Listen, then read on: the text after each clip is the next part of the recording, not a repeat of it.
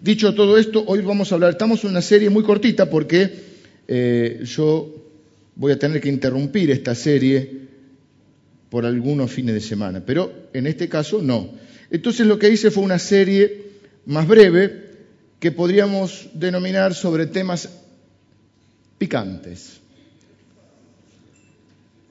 Temas sobre los cuales creo hay mucha confusión y donde nosotros queremos plantear una posición que no significa que tengamos la verdad absoluta, que no significa que todos ustedes tengan que pensar como yo, pero significa que es lo que honestamente creo que dice la Biblia acerca de esos temas y creo que es lo, yo tengo que ser este, por lo menos este, honesto con el Señor, conmigo mismo y con ustedes.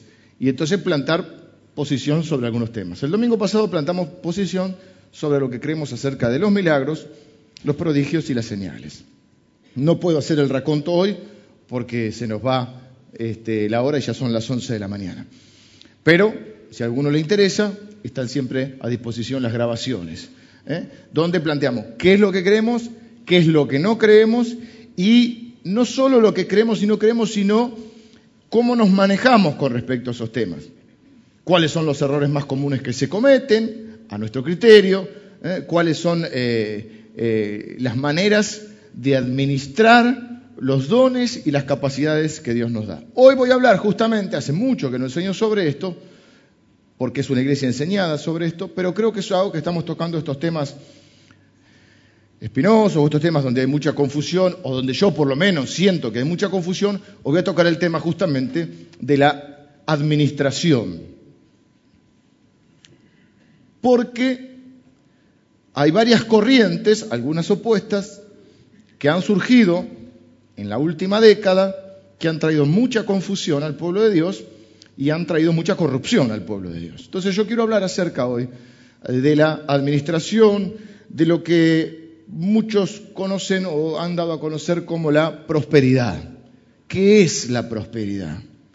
¿Y qué no es, en mi concepto, la prosperidad? La Biblia dice en el libro de Juan, en la carta de Juan. Espérenme porque yo cambié de Biblia y cuando uno cambia de Biblia es, tremendo.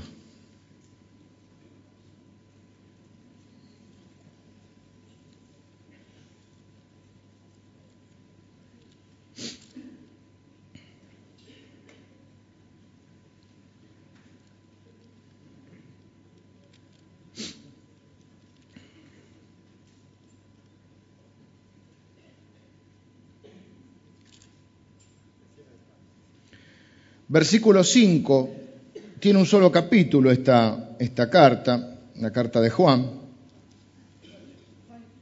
Juan la, eh, tiene tres, primera, segunda y tercera. Le escribe esta carta a un hombre que se llamaba Gallo, pero no el gallo de Morón porque era gallo con Y. Pero bueno, al amado Gallo, dice. Algunos se identifican y dicen amén. Dice en el versículo 5, amado, fielmente, bueno, vamos a leer eh, eh, desde el 1. El anciano, que es el mismo, Juan, ya grande, no es Juan jovencito, sino un Juan sabio y grande, a Gallo, el amado, a quien amo en la verdad. Amado, yo deseo que tú seas prosperado en todas las cosas y que tengas salud, así como prospera tu alma. Pues mucho me regocijé cuando vinieron los hermanos y dieron testimonio de tu verdad, de cómo andas en la verdad.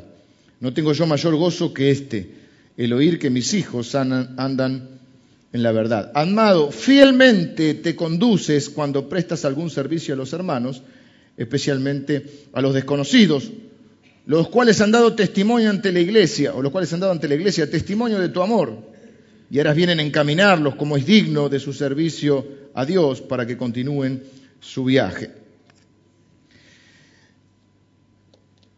Históricamente ha habido dos posturas con respecto al tema de la prosperidad. La más antigua, ya entrando en nuestro país, la más antigua, no lloren que no le voy a pedir plata a nadie. Pero recuerden ¿eh? que está el lugar especial para los chicos y que este no es el mejor lugar para ellos, ¿sí?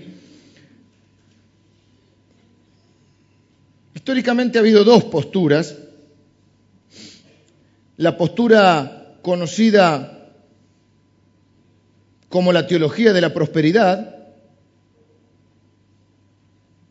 y la postura o la teología no tan en auge ahora entre el protestantismo, pero sí caló muy hondo durante muchos años y diría siglos, en la teología de la pobreza. La teología de la pobreza dice que cuanto más pobre sos, estás más cerca de Dios. De alguna manera sos más santo. Esta es una teología que a mi entender vino a este continente a través de la conquista, donde se transmitió este concepto de que, bueno, no importa tu vida acá en la tierra, lo importante es que, es que te vas al cielo. No importa cómo vivas acá. Mal interpretado lo de bienaventurados los pobres. Sumió América Latina en una pobreza. Todos los países conquistados bajo esta teología de fondo fueron sumidos en la pobreza. Básicamente América Latina. Fíjense el contraste, por ejemplo, con Estados Unidos, que viene de una cultura protestante con otra teología, que no están en la pobreza. Alemania no está en la pobreza. Holanda no está en la pobreza. Los países que vienen con otra concepción cultural, Inglaterra no está en la pobreza. Suiza no está en la pobreza. Y España e Italia, que más o menos venimos todos de ahí, no están bueno, ahora están, la están pasando más o menos, no están en la pobreza a partir de la asociación con la comunidad europea, pero antes no les iba tan bien. Porque hay un concepto de una virtud excesiva en la pobreza.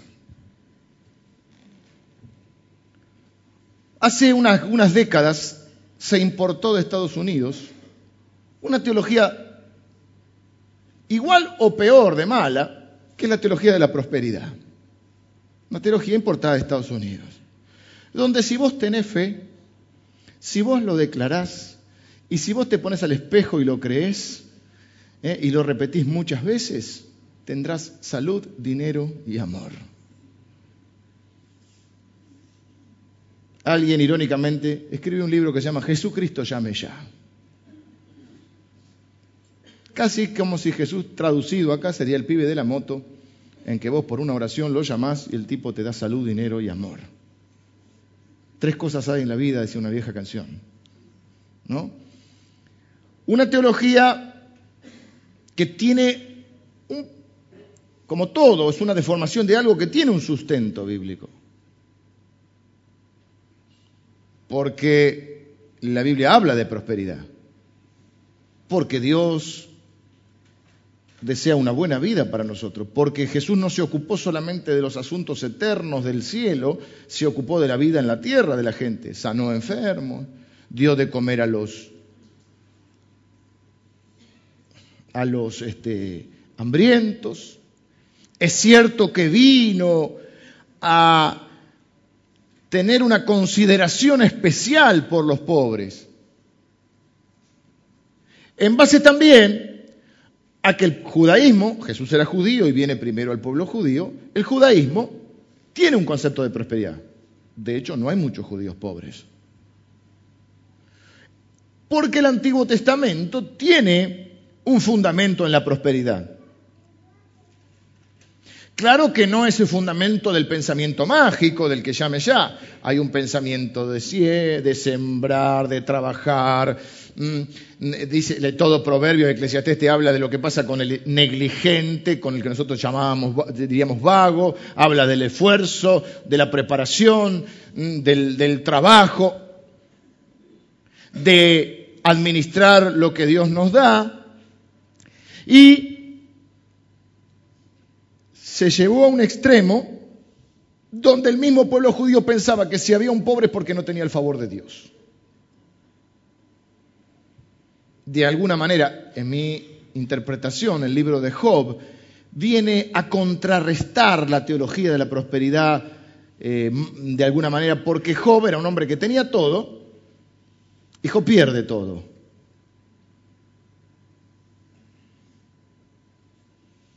Y la Biblia dice que no pierde todo porque estaba en pecado, porque hizo las cosas mal, sino porque en su soberanía Dios lo dispuso así. Y Job fue fiel cuando tenía y cuando no tenía. Y la Biblia dice que con todo lo que le pasó a Job, la prosperidad es mucho más que el dinero. ¿eh? Ahora vamos a hablar, si tenemos tiempo. Se le murieron los hijos, un accidente acá, perdió todo, se le quemó el campo. La mujer le decía, eh, lo dejó. O sea, era un tango. Dice, con todo esto Job no pecó ni, atribuyó a Dios despropósito alguno. Entonces, históricamente están estas dos posturas. Si te va mal es porque estás en pecado, porque no tenés fe, la teología de la prosperidad. Si te va bien, dice, bueno, Abraham tuvo fe, era rico, Job tuvo fe, fue rico, eh, David era rico, por lo tanto el que tiene fe es rico. Tipo, eh, ¿vieron la materia lógica en la, universidad o en la secundaria o en algún lado? Han visto que esto es así y esto es así. Si A igual a B y B igual a C, A igual a C.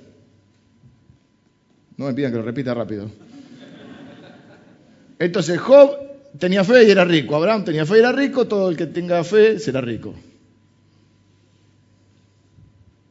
Y la teología de la pobreza, que para mí también tiene un sustento político de algunos que son más vivos que, el hambre, como dicen en España, y que dijeron, claro, ustedes sean pobres, total no importa, como viven acá, que van al cielo, el oro lo llevamos para otro lado y vaciaron la Latinoamérica. Latinoamérica tiene un concepto de que ser, fíjense, uh, es pobre, es como, oh, es austero, lo cual no está mal austeridad, pero síganme el razonamiento, no, no es en sí mismo una virtud la pobreza.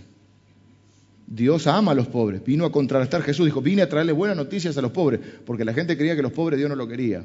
Dios ama al pobre y al rico. Hay cuatro categorías de personas. Bueno, más, pero por así, si separamos en ricos y pobres. ¿Todos los, malos son, ¿Todos los ricos son malos? No. Hay ricos buenos y hay ricos malos. Ricos justos y ricos injustos. Ahí ya tenemos dos categorías. Rico justo, rico injusto. Pobre justo, pobre injusto. ¿Lo dije bien? Sí. Es decir, no, no pasa por cuánto tengas.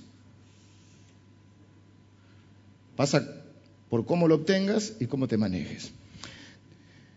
Tengo que volar porque son las once y cuarto y diría mi abuela, el pescado sin vender y tengo mucho sobre este tema, quizá me lleve algún domingo más. Por lo pronto voy a leer la parábola, a mi entender, yo no sé cómo en estos minutos vamos a arreglarnos, pero vamos a hacerlo. La parábola, a mi entender, más difícil que contó Jesús. Jesús va a contar la parábola que a mi entender es la más difícil de interpretar. Porque un hombre obra mal y Jesús alaba lo que hace. El tipo hace, se portó mal y Jesús lo alaba. Así que si no están de acuerdo con mi interpretación, no hay ningún problema. Quizá la semana que viene yo tampoco esté de acuerdo conmigo mismo. Pero vamos a leerla, Lucas 16. Se llama parábola, de, le, ponen mayordomo infiel, también puede ser mayordomo sagaz, porque los títulos fueron agregados posteriormente, no, eh, están en los originales. Dijo también a sus discípulos, había un hombre rico que tenía un mayordomo y este fue acusado ante él como disipador de sus bienes. Entonces le llamó y le dijo, ¿Qué es esto que oigo acerca de ti? Da cuenta de tu mayordomía, porque ya no podrás más ser mayordomo. Entonces el mayordomo dijo para sí, ¿qué haré? Porque mi amo me quita la mayordomía. Cavar no puedo, mendigar me da vergüenza. Ya sé lo que haré para que cuando se me quite de la mayordomía me reciban en sus casas. Y llamando a cada uno de los deudores de su amo, dijo al primero, ¿cuánto debes a mi amo? Él dijo, cien barriles de aceite y le dijo, toma tu cuenta, siéntate pronto y escribe cincuenta. Después dijo a otro, ¿y tú, cuánto debes? Y él dijo, cien medidas de trigo. Él le dijo, toma tu cuenta y escribe ochenta. Y alabó el amo al mayordomo malo por haber hecho sagazmente, porque los hijos de este siglo son más sagaces en el trato con sus semejantes que los hijos de luz. Y yo os digo, ganad amigos por medio de las riquezas injustas para que cuando éstas falten os reciban en las moradas eternas. El que es fiel en lo muy poco, también en lo más es fiel. Y el que en lo muy poco es injusto, también en lo más es injusto. Pues si en las riquezas injustas no fuiste fieles, ¿quién os confiará lo verdadero? Y si en lo ajeno no fuiste fieles, ¿quién os dará lo que es vuestro?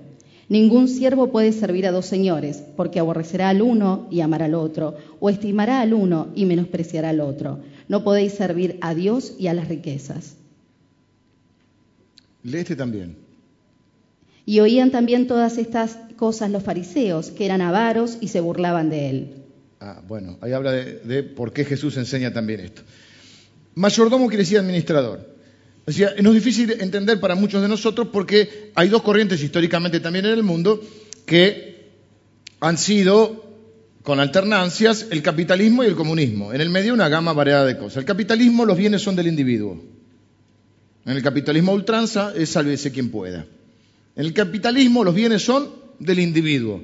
En el comunismo los bienes son de la sociedad y son del Estado. Y el Estado es el que lo administra. En el medio una gama variada de eh, matices. Pero básicamente los dos extremos son estos, capitalismo y comunismo. La Biblia enseña otra cosa diferente. Los bienes no son de la sociedad, los bienes no son del individuo, los bienes son de Dios. Dice el versículo 1 de Génesis, en el principio creó Dios los cielos y la tierra. Entonces uno dice, este terreno es mío. ¿Por qué? Porque lo compré. Vos lo compraste. ¿Y a Dios quién se lo pagó? La tierra la creó Dios. Entonces lo que la Biblia enseña es que nosotros podemos disponer de todo, pero sabiendo que todo es de Dios. Dios es el dador de la vida, Dios es el dador de la salud, Dios es el creador del mundo. ¿Qué somos los seres humanos? Administradores, mayordomos de los bienes de Dios,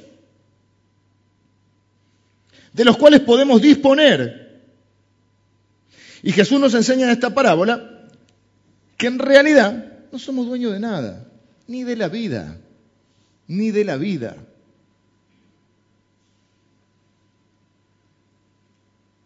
Mañana te puede sorprender un accidente, un episodio, y ni siquiera sos dueño de la vida. Vivimos con la ilusión de ser eternos, pero somos frágiles. se te desprende un, un ¿cómo se llama? Un trompito, un trombito. Te va al pulmón y te morís. Si te va la cabeza, por ahí quedás averiado. Cruzaste sin ver, un sin ver el auto y no estás más. Te caíste de allá arriba y ya fue. Pero vivimos como si fuéramos a vivir toda la vida. El punto es este, no es eh, si somos o no somos mayordomos. El punto es si soy un buen o un mal mayordomo. Si soy un buen o un mal administrador. Y aquí la Biblia nos habla de esta historia que es difícil porque hay un hombre que, un tipo que lo robó y después eh, es alabado. Entonces la pregunta que yo me haría es, ¿soy o no soy un buen administrador? Todo le pertenece al hombre rico que en este caso viene a ser Dios. El mayordomo se encarga de invertir, de gastar, de guardar, de diezmar parte del dinero del rico, lo hace todo. Nos hace a cada uno Dios administradores. Nos encarga que invirtamos en cosas necesarias, que ahorremos para los tiempos difíciles, que demos para la obra de Dios, para los propósitos del Evangelio, que ayudemos a los pobres, que seamos generosos con, con la gente eh, que nos rodea, que cuidemos y protejamos a nuestra familia, el que no provee para su familia es peor que un incrédulo y niega la fe, dice la Biblia.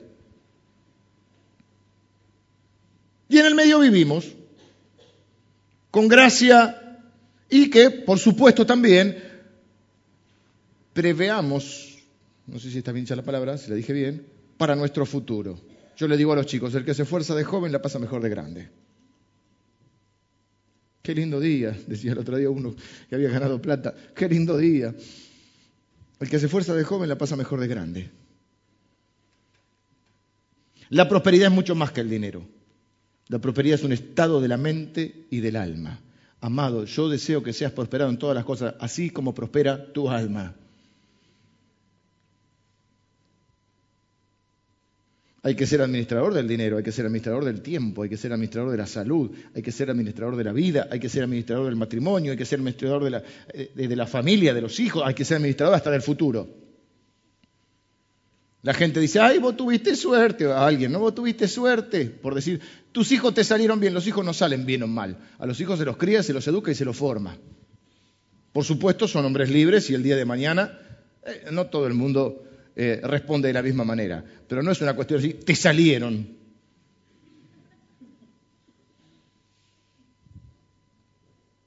Dice el camioncito o el colectivero, no envidies mi progreso, mira mi esfuerzo. ¿Sí? Hay gente que espera que el Estado haga por ellos lo que ellos no harían ni por ellos ni por nadie. El Estado o el otro. La prosperidad es un estado de acá. Y, administrar el tiempo, ese tiempo que en un momento de la vida sobra. Porque cuando sos joven te sobra la fuerza y te sobra el tiempo, pero no tenés plata. Cuando estás en la edad media, tenés plata, tenés energía, pero no tenés tiempo. Y cuando sos viejo tenés tiempo, tenés plata y no tenés energía. O sea que la vida es un...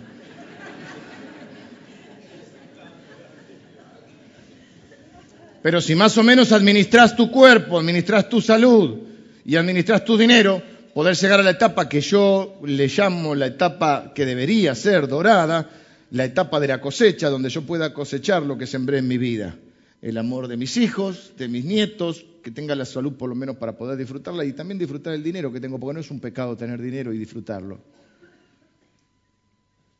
Muchos religiosos han sido criados con esto. No se puede, ahí no se puede disfrutar. Parece que es pecado ir al cine. Es un derroche tener un buen auto, es un derroche ir al cine, es un derroche. Bueno, ¿para qué está la vida?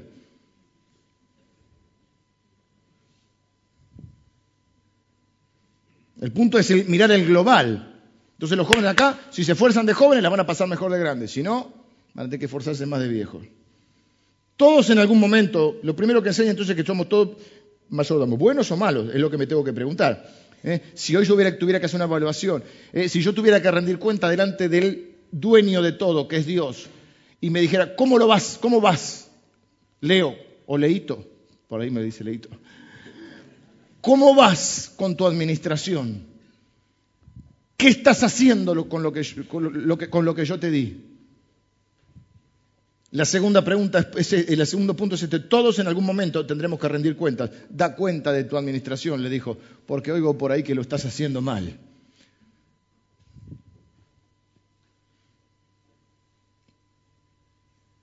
¿Por qué alabó Dios a este hombre que actuó mal? Porque hay dos características que menciona esta parábola, porque se llama la parábola del mayordomo infiel, pero también dice, alabó Dios y alabó el amo al mayordomo por haber hecho sagazmente. También se puede llamar del mayordomo sagaz, astuto. Algunos tienen un mal concepto de la astucia. En esta parábola hay dos enseñanzas, que tenemos que ser fieles y astutos. Los evangélicos no son astutos. Bueno, ahora se están avivando algunos demasiado. Astuto no es la viveza criolla. Astuto no es aprovecharse del, necesitado. No es venir decir, ay, qué bendición, el tipo tenía que operar al hijo, entonces le compré el auto a la mitad de precio. Eso, es una miseria, eso, es un miserable. Eso no es, no es ser astuto. Astuto es manejarse sabiamente. No dejarse robar, no dejarse estafar, leer la letra chica de los contratos. Algunos me preguntan, ¿qué pasa con la casa al lado? Estamos negociando astutamente, no me voy a dejar robar.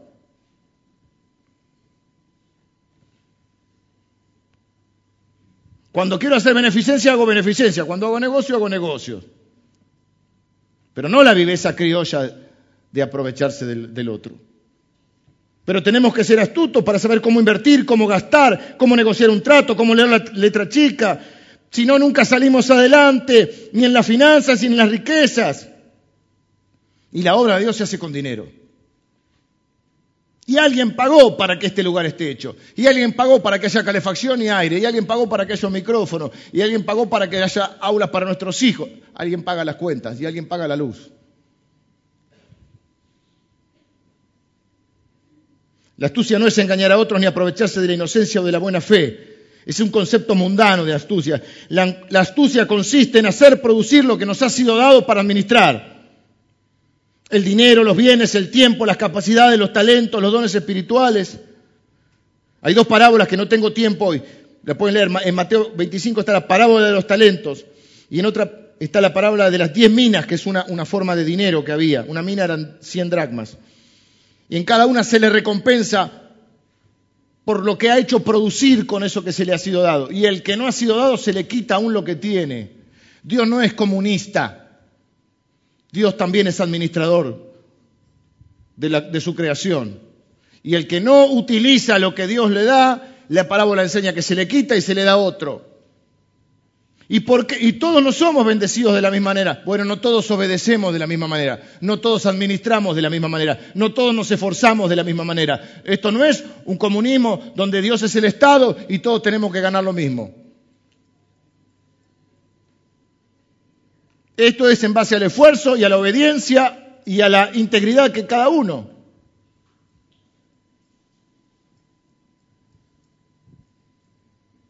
¿Y por qué al, otro Dios le.? Porque siempre vemos el que le da más. ¿Por qué nos comparamos? ¿Por qué al otro le da más? Y vos sabés si se esfuerza más. Quizás se esfuerza más. Quizás es más obediente. Quizás es más generoso. Quizás es más hábil. Quizás es más fiel. Tenés un don, le pedís a Dios otro don. ¿Qué estás haciendo con el que te dio? Si no estás usando el que te dio, no te va a dar otro. Porque dice que el que agarró, no tengo tiempo ahora, el talento y lo enterró, Dice, porque yo sé que vos sos un hombre malo, que cosechas donde no sembraste. Eso es mentira. Dios ni es malo ni cosecha donde no sembró. No te va a pedir algo que no te haya dado. Pero sí te va a pedir que, que, uses y multipliques lo que te dio. Y ese que enterró el talento, se salió el talento y se le dio al que más tenía. Porque Dios no es tonto, le va a dar al que lo sepa administrar. Entonces no es que todos van a tener los mismos dones ni las mismas cosas. Todo es por gracia. Pero hay gracia y hay recompensa, acuérdense. Dios quiere administradores fieles. Para mí no fue astuto este hombre porque fue astuto hasta cierto punto, pero en realidad no porque perdió la mayordomía, perdió el trabajo. Un tipo que no estaba acostumbrado a trabajar y dijo, cavar no puedo, mendigar me da vergüenza. Esa frase me da mucha risa a mí. El viernes hablaban del humor, esa es una frase que me da risa, cavar no puedo, mendigar me da, vergüenza. ¿Quién lo diría así, no? ¿Por qué? ¿Pero qué hizo este? Dice que hizo amigos por las riquezas injustas. ¿Qué es lo, que, el, principio que está detrás de esto? Porque si no parece que hay algo, una locura que Jesús diga eh, que está bien lo que hizo. ¿Qué es lo bueno que hizo este hombre? ¿Mm? Dice, gasten el dinero para ser amigos. ¿Ven la historia? Él agarra, se entendió la historia. Cuando le van a quitar la mayordomía, llama a los proveedores, más que a los proveedores, a los que ellos proveían, y le dice, ¿cuánto le debes al jefe? Y le debo 100. Olvídate, con 50 lo arreglamos. No es que le robó, no es que se quedó con los otros 50. No estaba la nata acá para ver qué pasaba. Sino que le condonó parte de la deuda. Porque entonces cuando el otro lo eche, tiene dónde ir. Y así hizo con un par, y si alguno me va a recibir. Cavar no puedo, mendigar me da vergüenza.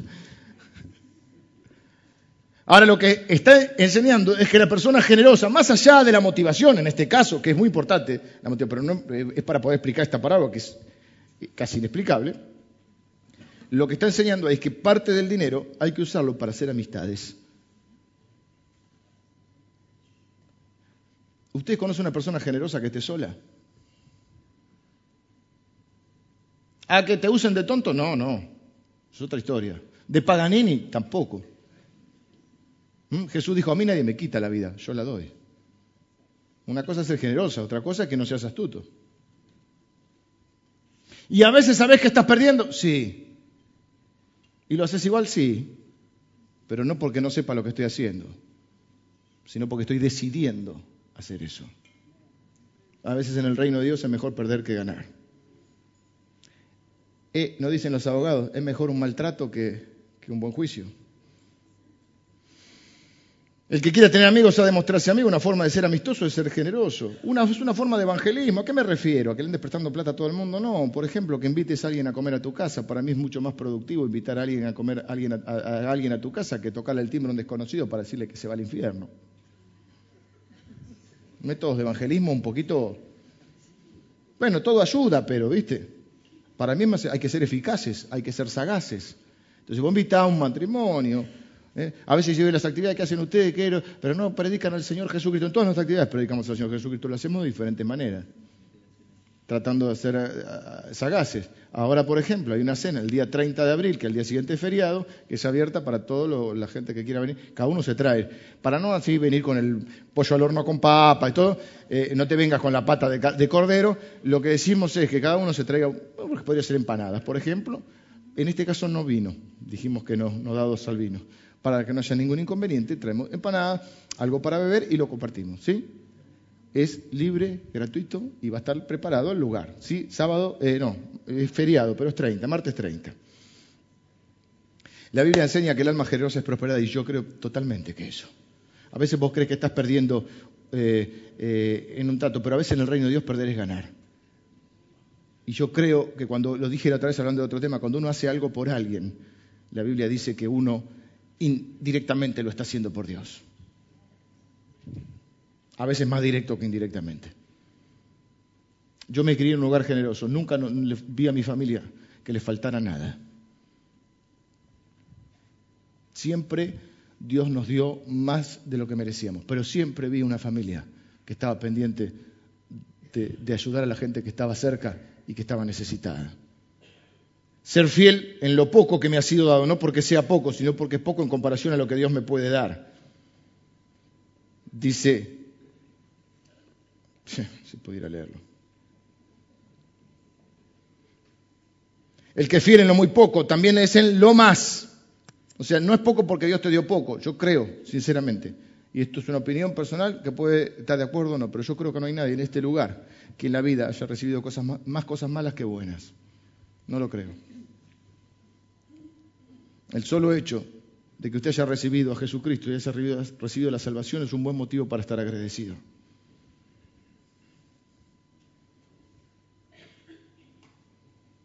Hay que ser fieles en lo poco, en lo que ya se nos dio.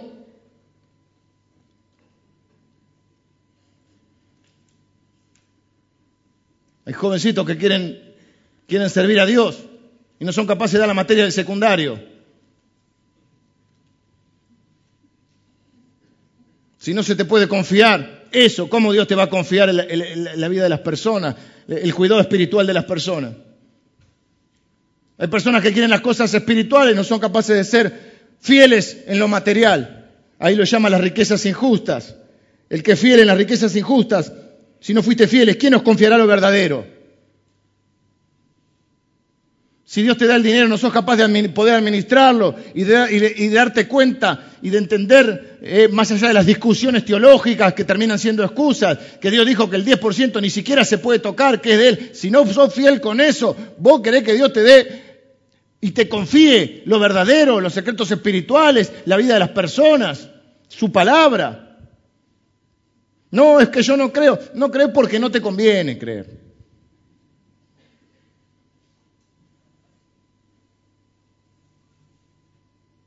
en lo ajeno. Y lo ajeno tiene que, que ver con lo que ha sido dado a, otro, dado a otros. Y debemos apoyar, ayudar y servir en lo que es de otro. Y si estás trabajando en un trabajo, no sos capaz de cumplir el horario en el trabajo, ¿por qué razón Dios te va a llamar a trabajar en su obra?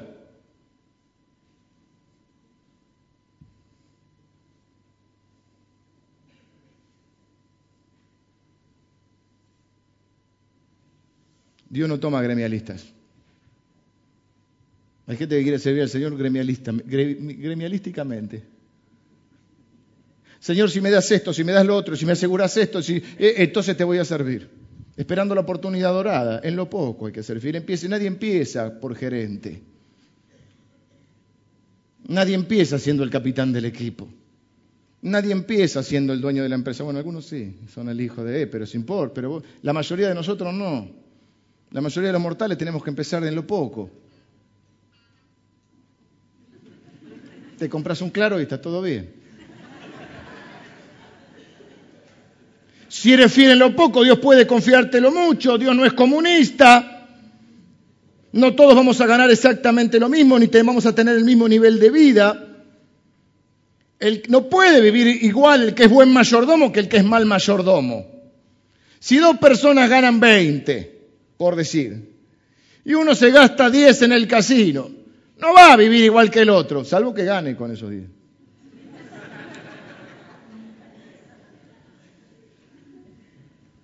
¿Y por qué el otro vive mejor? Porque no es solo lo que ingresa, sino cómo sale.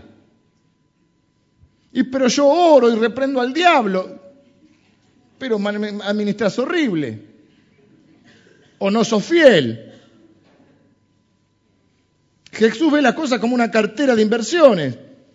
Así lo explica, si usted lee las dos parábolas que le dije, la de los talentos y la de las diez minas, que algunos creen que es la misma, yo creo que son dos diferentes, porque a uno se le es dado proporcional la recompensa y el otro no, mírenla, leanlas las dos, habla de eso. Al que tiene, se le dará. Al que hace producir lo que tiene, se le dará. Al que no hace producir lo que tiene, aún lo que tiene, le será quitado. Si no podemos hacer las cosas sencillas y humildes que Dios nos ha pedido, nunca podremos asumir otras responsabilidades. Si estás desperdiciando tu vida y tu tiempo, ¿por qué tonta ilusión vas a creer que eh, en el futuro las cosas van a ser diferentes.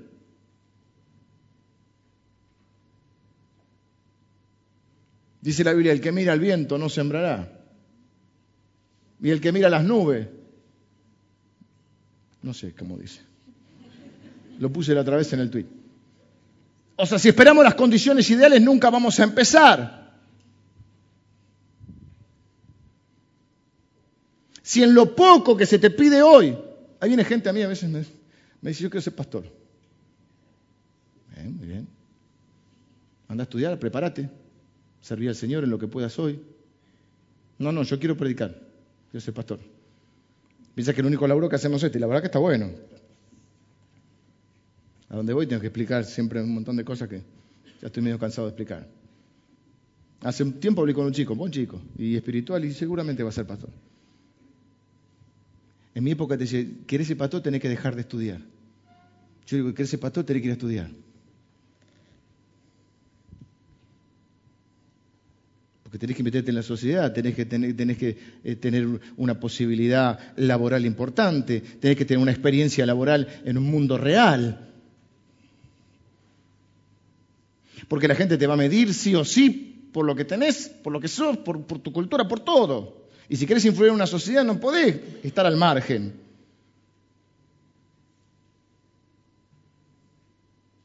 Yo sé que es una palabra a veces un poco fuerte, un poco dura, pero es así. Un día darás cuenta. Y a los fieles se le concederán mayores oportunidades. Aunque parezca injusto, es lo más justo del mundo. Es lo más justo del mundo. ¿Por qué tenemos que vivir igual dos si uno administra mal y otro administra bien? ¿Por qué tenemos que vivir igual si uno trabaja 10 horas por día y el otro trabaja 3? ¿Por qué tenemos que vivir igual si uno cuando vuelve de trabajar se pone a estudiar y el otro se pone a ver eh, Los Simpsons?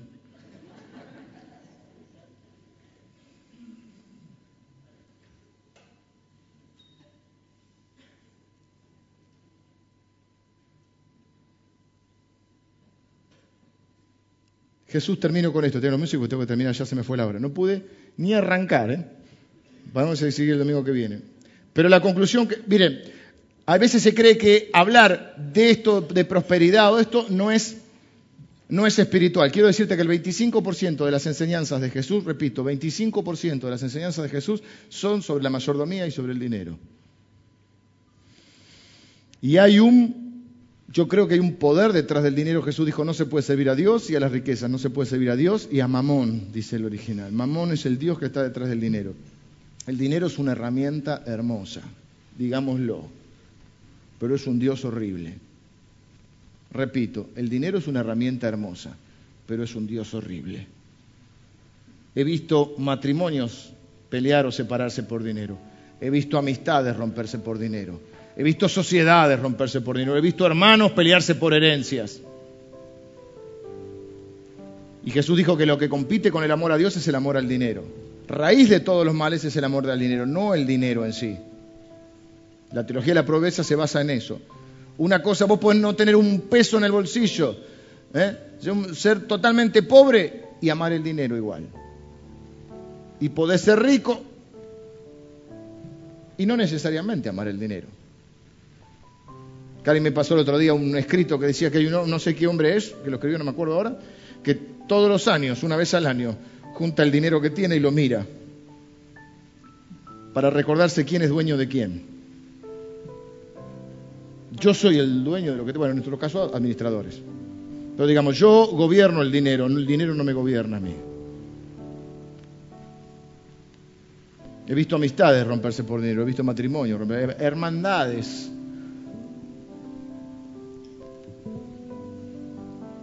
Esos viejos tanos que se pelean por la medianera y no se hablan porque 15 centímetros, che. Decía un hombre el otro día en la radio, muy irónicamente, pero muy, no más que irónico, muy eh, escépticamente, muy descreído de la vida. ¿Querés conocer a tu mujer? La conoces cuando te separás, cuando te divorciás. Caramba. ¿Querés conocer a tus hermanos? Los vas a conocer cuando se muera el viejo y haya que dividir la herencia. Es el concepto de esta gente. Pero Jesús dijo, entre ustedes las cosas no son no son así o no deben ser así. El dinero es una herramienta bárbara, pero es un Dios horrible. Y no se puede servir a Dios y al dinero. No hay otro amor a otra cosa que compita con el amor a Dios como compite el dinero. Por eso Jesucristo habló 25% de sus enseñanzas de eso y dijo, no se puede servir a dos señores. No se puede tener dos dioses. No se puede adorar a Dios y adorar al dinero. Hay gente que adora el dinero. Y dice, donde está tu tesoro está tu corazón. Jesús mira como si fuera el tablero del auto, ¿viste? Los controles. Y pide que te preguntes, ¿soy un buen conductor? Mira, mira los parámetros. ¿Soy un mayordomo astuto? ¿Soy un mayordomo sagaz? ¿Soy fiel? ¿Amo a los demás aún con mis bienes? Uno de los indicadores que Jesús coloca en el tablero de mandos es el dinero para revelar lo que hay en nuestro corazón. Pero somos mayordomos de todo lo que Dios nos ha dado, no solo del dinero. Tiempo, esfuerzo, energía, familia, trabajo, estudio. De sobre eso estamos escribiendo un libro. Que no nos va a dejar mucho dinero y que no lo hacemos por el dinero. Es más, a los jóvenes de la iglesia se lo vamos a regalar y lo que si produce algo, cosa que no estoy muy pero si llegara a producir algún dinero es para la iglesia, no es para mí, ¿eh? porque es eh, yo tengo invertida mi vida en la iglesia, así que no es por ese lado, pero es porque creemos que podemos aportar algo para que la gente justamente pueda administrar su vida según los parámetros de Dios. Pero termino con esto. ¿A quién estás adorando? Si hoy se te pidiera cuenta de tu mayordomía, ¿cómo te está yendo? Si Dios mirara hoy tu corazón, ¿dónde está tu tesoro? La teología de la prosperidad le ha hecho mucho mal. La de la pobreza le ha hecho mucho mal a la gente que ha vivido antes. Porque hoy no hay tanto la teología de la pobreza. Hoy está la teología de la prosperidad, donde la gente cree que viniendo a las iglesias se encuentra en Jesucristo eh, la posibilidad de ser rico y famoso, y lindo, y con salud, y con un amor. Y le hemos despertado a la gente la avaricia. Dios no es un medio para conseguir lo que yo quiero. Dios es el fin, el propósito final, es Dios y su reino al cual yo adoro. Dios no es mi servidor, yo soy un servidor de Dios. Dios no está en esta vida para cumplirme los sueños, hermano. Eso es una, una mentira. Eso es una estupidez. Dios no está en esta vida para cumplirme los sueños a mí. Se dan cuenta que volvemos al pecado original de ser como dioses. Dios no está en esta vida para hacer lo que, lo que yo digo.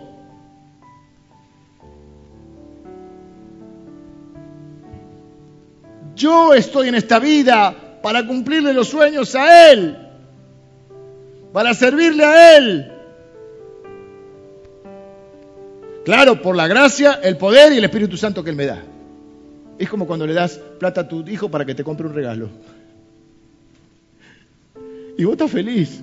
Ahora, si el tipo le da la plata para que te compre regalo, el tipo se va a comprar figuritas, va a decir, caramba, el pibe se me está desviando.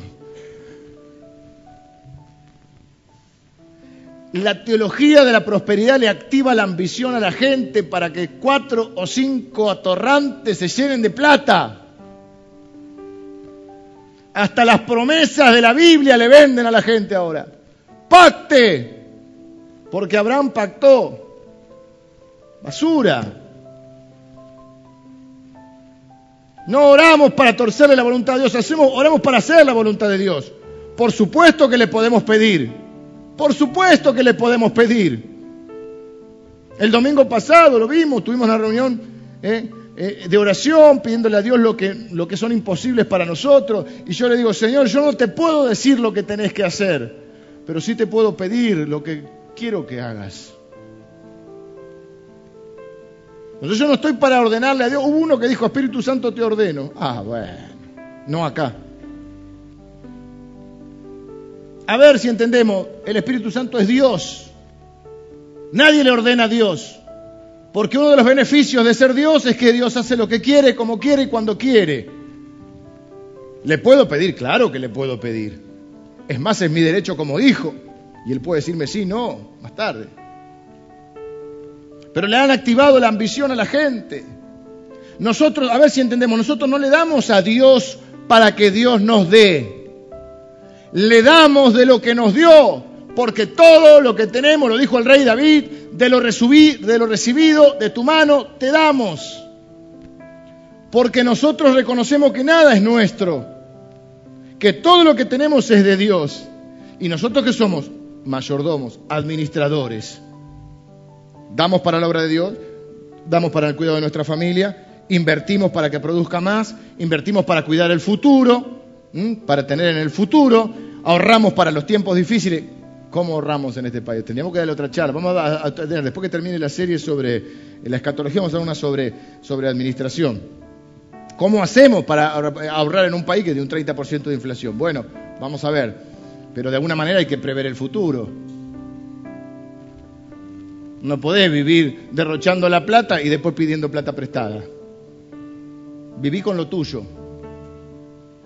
Viví con lo tuyo. Bueno, de todas esas cosas la Biblia habla. Y el resumen final de Jesucristo fue este. Guárdense de toda avaricia. Contó la historia de dos hermanos que se pelean por la herencia también. Pero el resumen general es el mismo. No se puede servir a dos señores.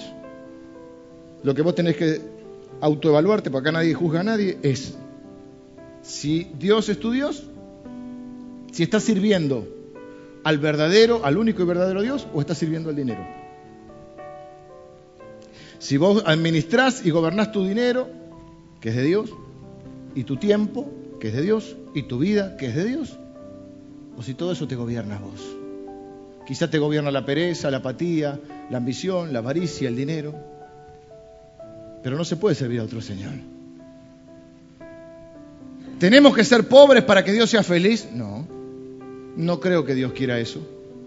Salvo casos muy puntuales, que alguien se haga porque el propósito de Dios tenga que ver con eso. Tenemos que ser todos ricos.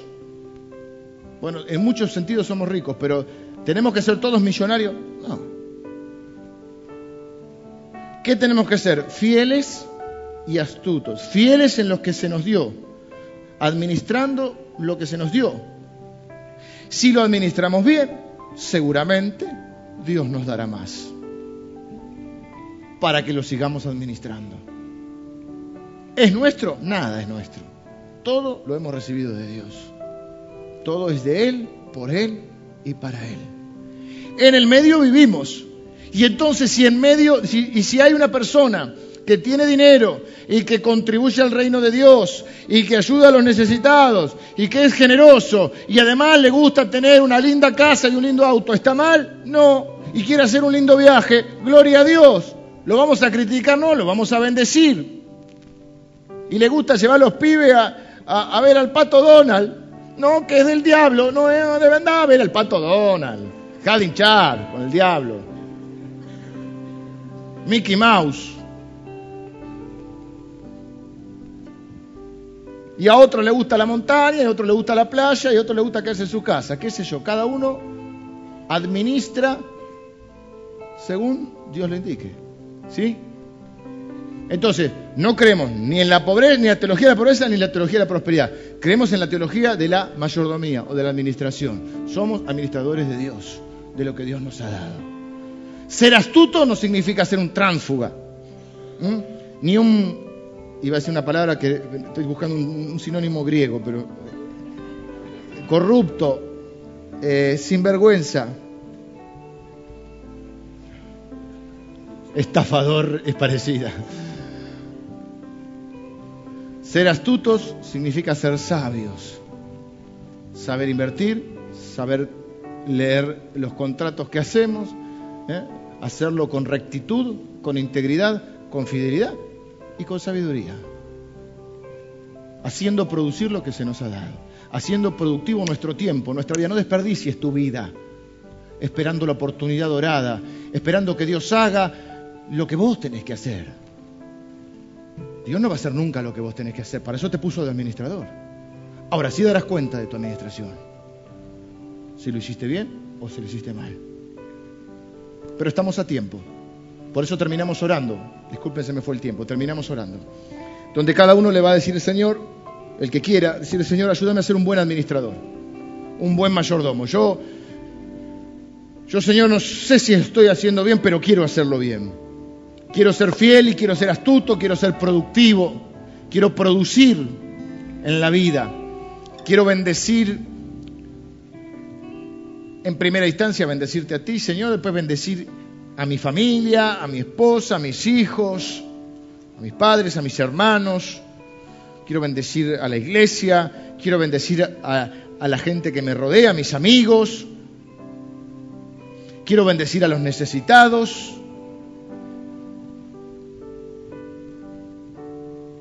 Ayúdame a ser un buen mayordomo, Señor. Quiero saber cuándo ahorrar, cuándo invertir, cuándo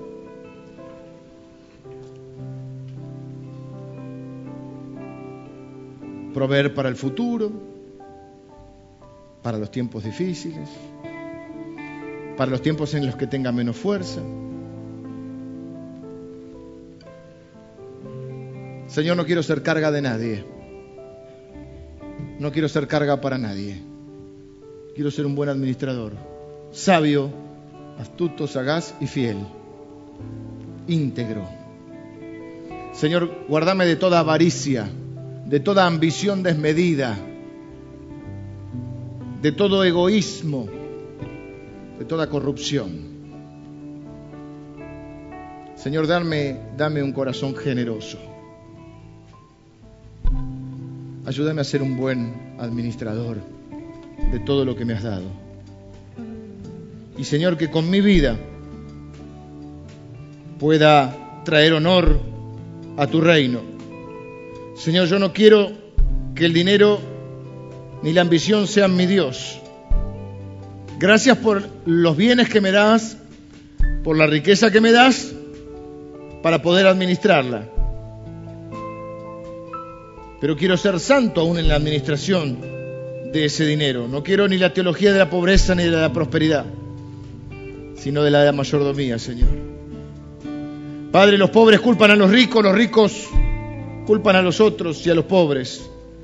Nadie dice, la culpa es mía, lo siento, estoy administrando mal. Soy egoísta, soy corrupto, soy ambicioso. No me esforcé lo suficiente, compré cosas que no me alcanzaba para pagar, fui ambicioso, no le di a los pobres, no le di a Dios, no le di a mi familia, no ahorré. Es culpa mía y pido perdón. Nadie dice eso.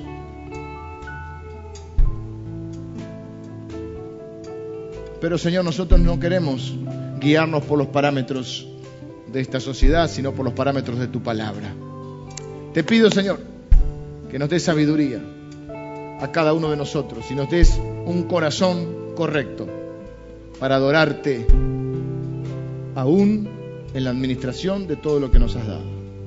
Padre, que seamos hallados fieles, seamos hallados administradores fieles. Tu palabra dice que es requisito que el administrador sea hallado fiel y nosotros queremos ser fieles, Señor.